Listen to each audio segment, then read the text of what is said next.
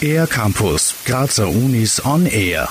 In über 50 Ländern wird am 21. April der Welttag der Kreativität und Innovation gefeiert. Dieser Tag soll das Bewusstsein für Kreativität und den Mut für neue Entwicklungen fördern und stärken.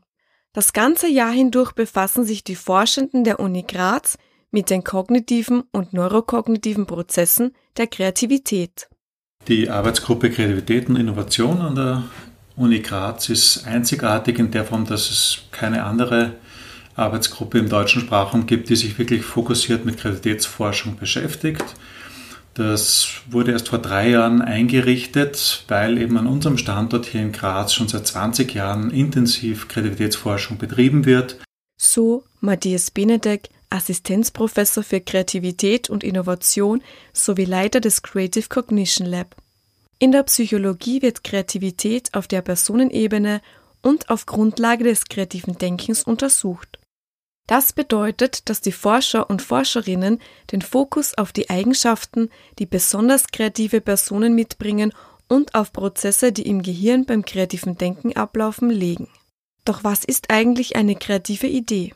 Eine kreative Idee ist da vor allem so definiert, dass sie einerseits originell, also neuartig sein soll, aber andererseits auch bedeutungsvoll und effektiv.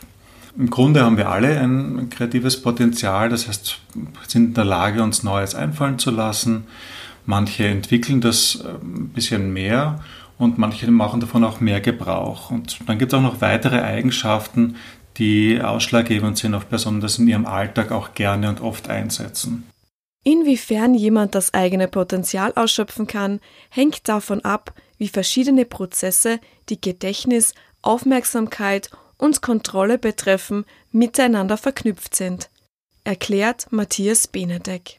Es ist ganz interessant, dass gerade Gedächtnisprozesse, die ja per se nicht sehr kreativ wirken, heißt, wenn man sich etwas erinnert, ist es ja nicht unbedingt eine neue kreative Idee, aber genau die gleichen Mechanismen, die wir beim Erinnern nutzen, spielen auch bei der kreativen Ideenfindung eine sehr wichtige Rolle.